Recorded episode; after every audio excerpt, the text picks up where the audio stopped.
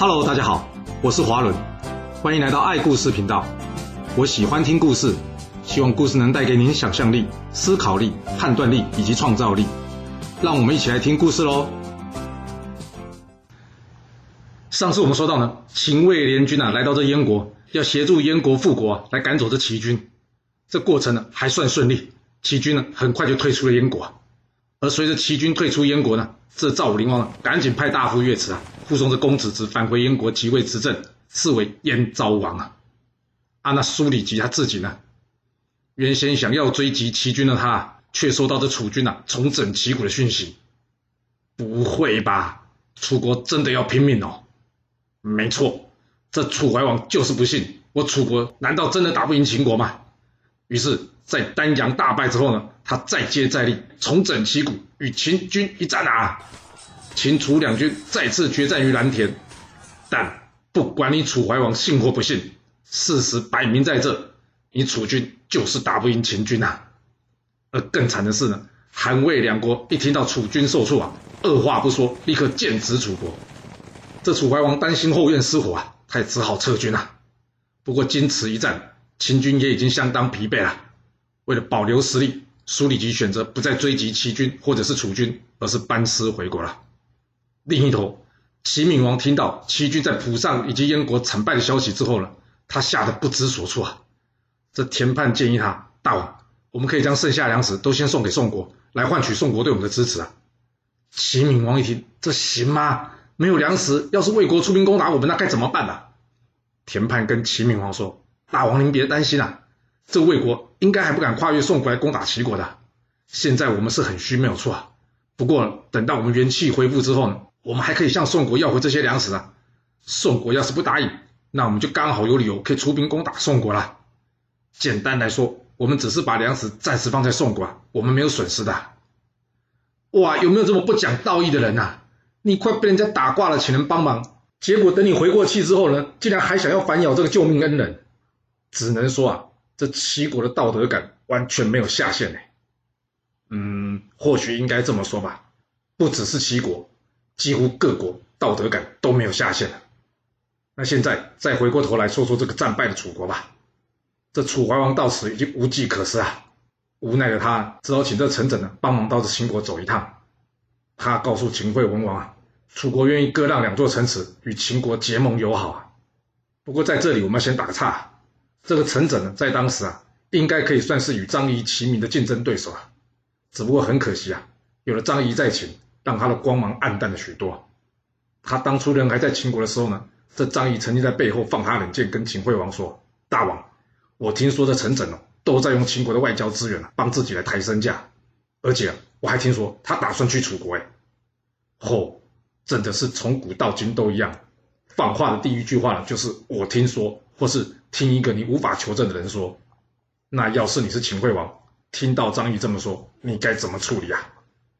私下派人去调查吗？没了，秦惠文王没那么多闲时间了，他直接把陈轸叫过来，问他说：“哎，陈轸啊，我听说你要离开秦国去楚国是吧？”哇！会不会太直接了？啊，要是老板这样问我们，通常我们一定会说没没这事，老板这是谣言呐。但身为一位纵横家的陈轸，你觉得他应该要怎么回答秦惠文王这个问题呢？来想想看，一、二、三，答案揭晓了。陈轸直接回答秦惠文王说：“对呀。”哦，这个更直接呢，这样回答行不行啊？秦惠文王一听，他竟然脱口说出：“哼，没想到张仪说的竟然是真的。”哇，那这样不就把张仪给拱出来了吗？那陈轸会怎么说呢？陈轸告诉他：“大王，我想去楚国这件事啊，不只是张仪知道，整个秦国大概都知道了吧？你问我这件事，你有什么特别的意思吗？”哇，什么跟什么？整个秦国都知道，就我秦惠文王不知道啊？这可引起秦惠文王的兴趣啊！他问陈轸：“哎，给我把话说清楚，你这话什么意思啊？为什么你要到楚国？整个秦国都知道。”陈轸告诉秦惠文王说：“大王，你想一想啊，这全天下国君啊，是不是都会想要有一个像伍子胥这样效忠于吴国的臣子啊？啊，是不是也都会想要一个像曾参一样孝顺的儿子啊？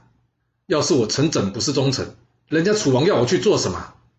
但没想到我的忠心却换回来你的怀疑啊！那我还不早早准备来去楚国好了。秦惠王一听，哎，话能这么说，不过好像有点道理耶。嗯，看来是我误会你了。虽然这秦惠文王放过了陈轸，不过这张仪可不会放过他。几天之后，他再找机会跟这秦惠文王嚼舌根说：“大王，这陈轸常常把我秦国情报告诉楚国啊。”像这种吃里扒外的人，我真的没有办法再跟他共事了。你要是不信啊，你试着把他赶走看看。我跟你保证哦，他一定会去楚国的。要是他说他要去楚国，我跟你讲，你一定要杀了他，杀这个背骨仔。这次秦惠王再次半信半疑的把这陈轸找过来，直接问他说：“哎，陈整，我看啊，你跟张仪实在没有办法共事我大秦。这样吧，你有没有想要去的地方？我可以给你一些财物，再帮你准备辆车子，送你离开秦国啊。”这陈轸回答秦惠王说：“大王，若是您真要赶我走，那我想要去楚国。”秦惠王一听，不会吧？这么多国你不选，你偏偏选这楚国？他接着问陈整：“那么多国你不选，为什么就是要楚国呢？”陈整回答他说：“大王，只有我去楚国，才可以延续张仪的计划，并且证明我陈整对秦国的忠心呐。”秦惠文王一听，他心里想。哇，有没有这种说法？真的是黑的说成白的啦！你摆明要出卖我，还说自己忠心，你当我傻了吗？这秦惠王接着问陈整说了：“哦，去楚国是表示你的忠心啊？那说说看，这是个什么样的说法？”陈轸告诉他：“大王，我说个故事给您听吧。有一个楚国人呢，他有两个老婆，啊，不巧被隔壁的老王啊看上了他两个老婆的美色啊。”所以这老王呢，天天来引诱他们，而面对这隔壁老王的引诱，这大老婆呢，可是把他给狠狠的骂了一顿。但是二老婆呢，则是没有把持住自己啊，最后成功的被这老王所引诱了，而这老王也就变成小王了。后来这个楚国人死了，那两个老婆都在守寡。一旁知道这件事情的人呢，他问老王说：“哎，要是要你娶一个回家，你会娶谁呀？”那你猜这老王会怎么回答？他说。这还要问吗？当然是娶大老婆啊！那这个人好奇问老王：“哎，有没有搞错啊？这跟你好的不是二老婆吗？”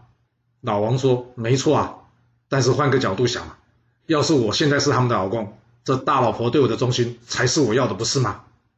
听到这，秦惠王点点头说：“没错，位置不同，考虑的内容也不同啊。不过这跟你要去楚国有什么关系呀？”陈整接着说。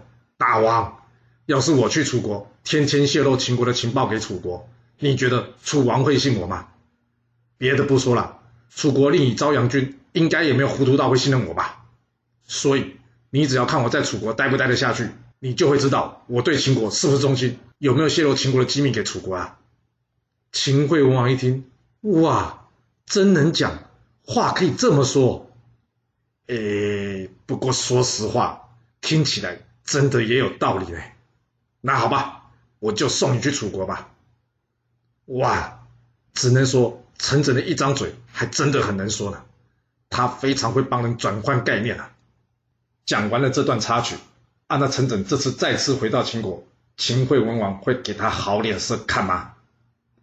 这秦惠文王一看到陈整了，他立刻算这位忠臣，然后跟他说：“陈整啊，好久不见啦。”你去楚国有没有想我啊？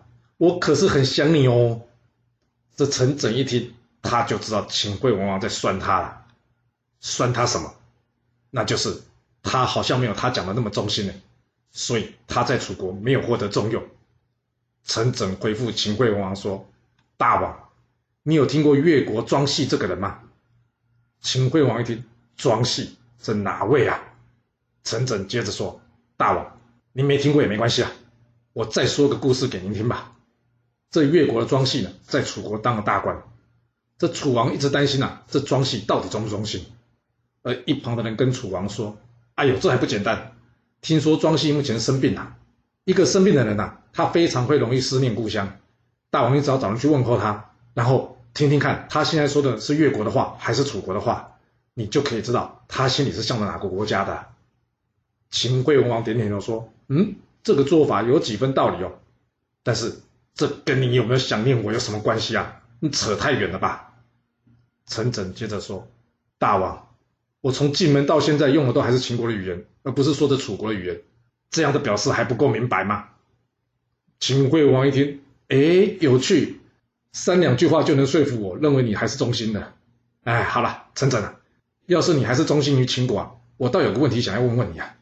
这韩魏两国目前打起来了，我们刚刚正在讨论秦国应不应该出面做这和事佬，或是做调停的。那你觉得这件事我应该怎么处理啊？陈整回答他说：“大王，你有听过卞庄刺虎的故事吗？没听过吗？没听过的朋友可以到之前春秋第一百一十二回去听一下。这故事我们那时候有讲过了。简单来说，就是这卞庄利用了两虎相争，两败俱伤结果，结果让他一次赢得刺杀二虎的美名啊。所以陈轸跟秦惠王说：这韩魏两国目前不就像是这两头在相争的老虎吗？”您只要在一旁吃瓜等着看，最后结果一定是秦国得利的。这也就是变装刺虎或是计赚两虎典故的由来了。这秦惠文王一听，哎，这个比喻有道理。那好，我就放他们两国继续互咬好了。哎，陈长，我们来谈谈正事吧。你代表楚王要来送两座城池给我，我的想法是啊，我不要让你难做人呐。这样吧，你帮我去跟楚王说啊，这两座城池我不要了。另外。五关之外的汉中郡的半数土地啊，我们秦国也都可以还给楚国，并且与楚国和亲，这样算是我对你的照顾，怎么样？有没有那么好？这么照顾陈轸，是想害他吧？听到这，陈轸问秦惠王说：“大王，你是想要黔中这块土地吧？”漂亮，聪明人沟通起来就是比较快。秦惠王说：“嗯，相对于黔中。”汉中对楚国更为重要，不是吗？陈轸点点头之后呢，他回到了楚国。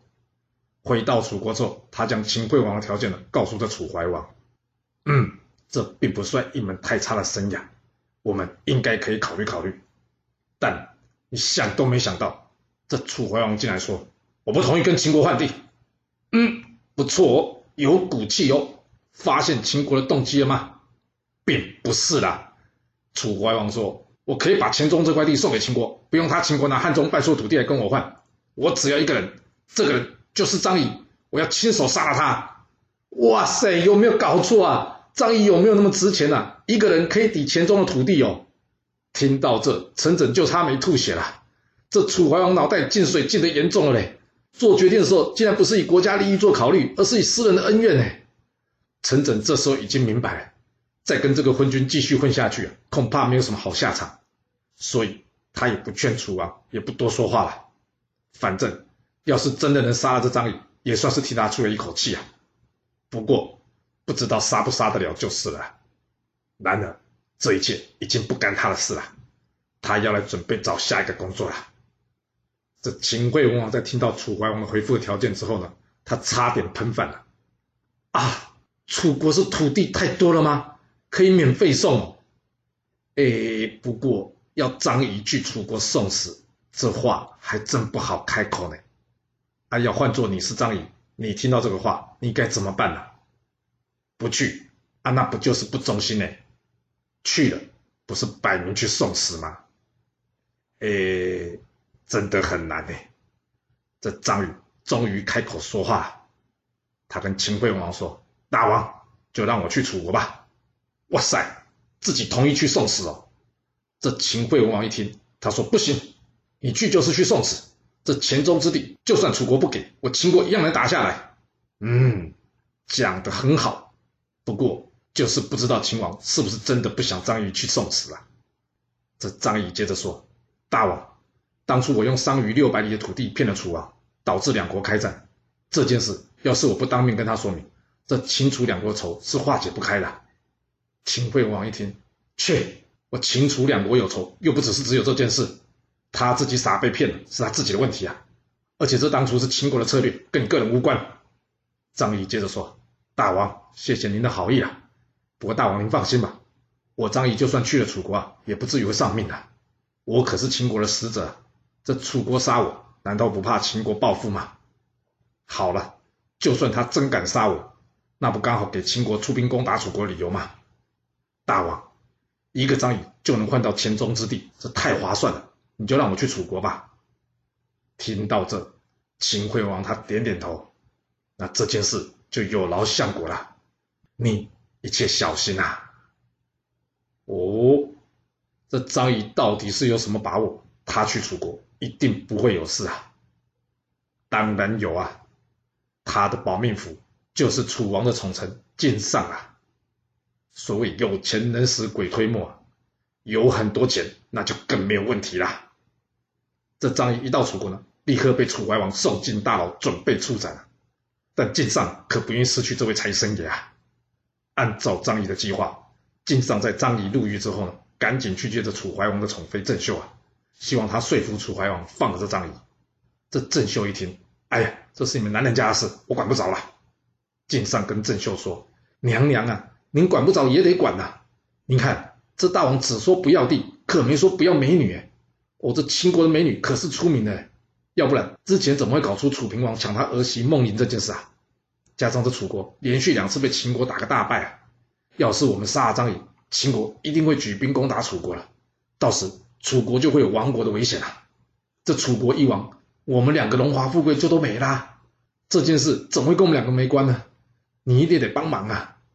郑袖一听，对吼，之前的楚平王为了一个女人，搞到楚国差点被灭，而这楚怀王也是个好色之徒，这样下去的话，搞不好他的地位真的会有问题，那就不能不处理一下了。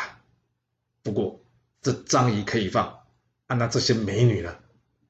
晋上说：“这简单啊，我可以先去跟张仪说啊，要是我没有办法放了他，都是您的功劳，请他呢，将来在选美女过来的时候呢，挑些相貌平平，或是呢。”专门挑那些大王不喜欢类型那些秦国女子过来不就得了吗？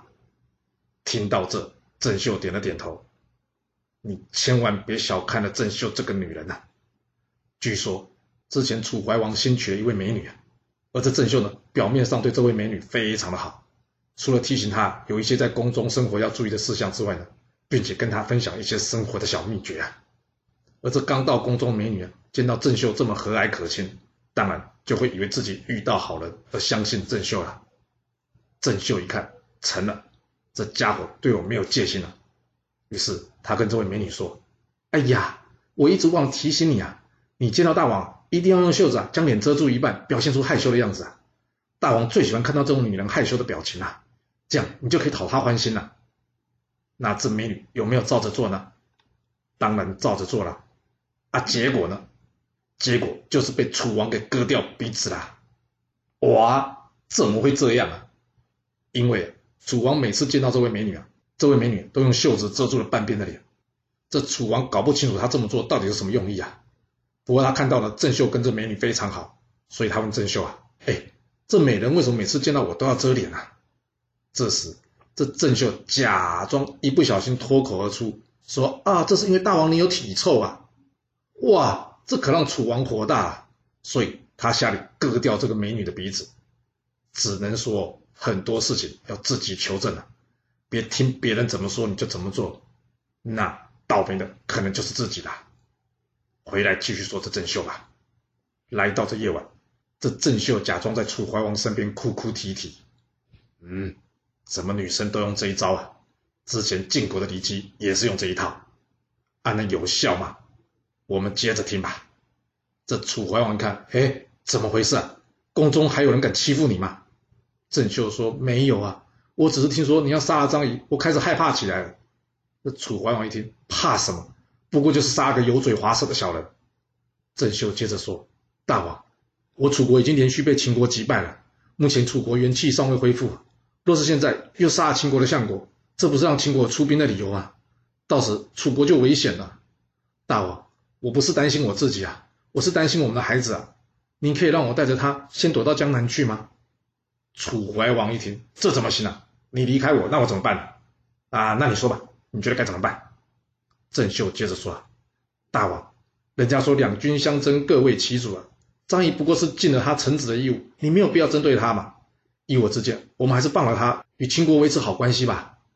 那说到这，你觉得楚怀王会听进去吗？”千万别低估枕边人说话的力量啊！因为楚怀王他听进去啦，这老套真的很管用哎，他决定放了张仪，并且礼遇张仪与秦国友好啊。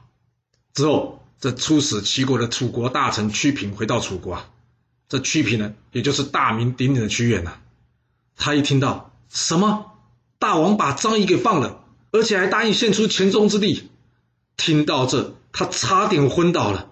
不会吧？被骗一次还不够，竟然还被一骗再骗哦！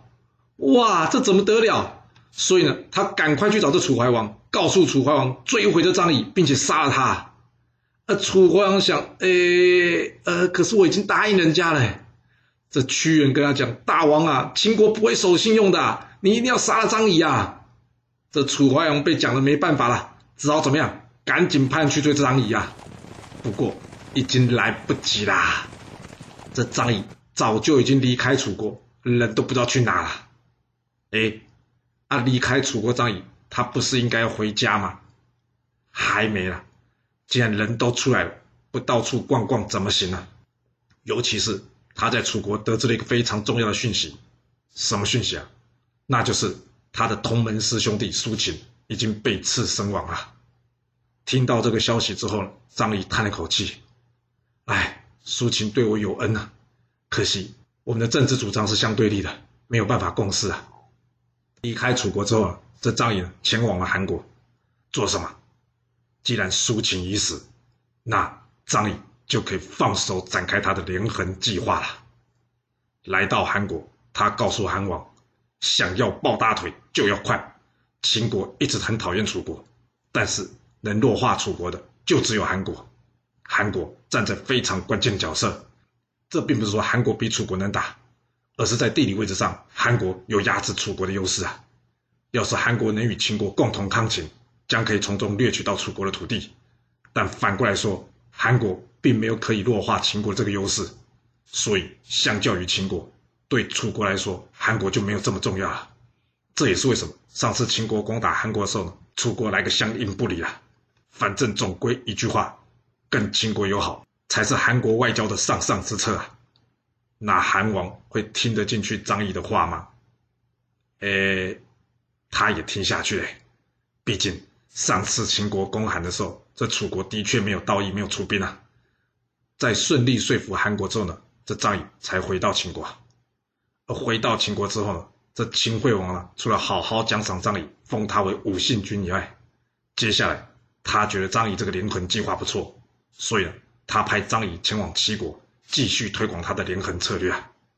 来到齐国，张仪直接举了齐鲁交战的实力来告诉齐王啊，打仗靠的就是国力啊。